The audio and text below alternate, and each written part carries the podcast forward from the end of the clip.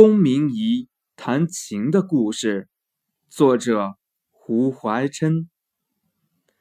公明仪是古代一个会弹琴的人，据说他的琴声能感动鸟兽。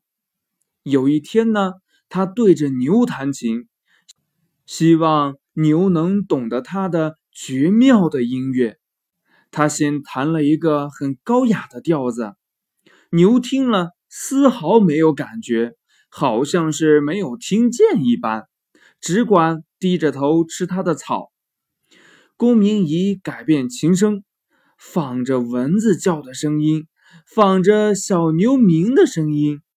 牛听了，竖耳吊尾，往来走动，好像是能够领会的样子。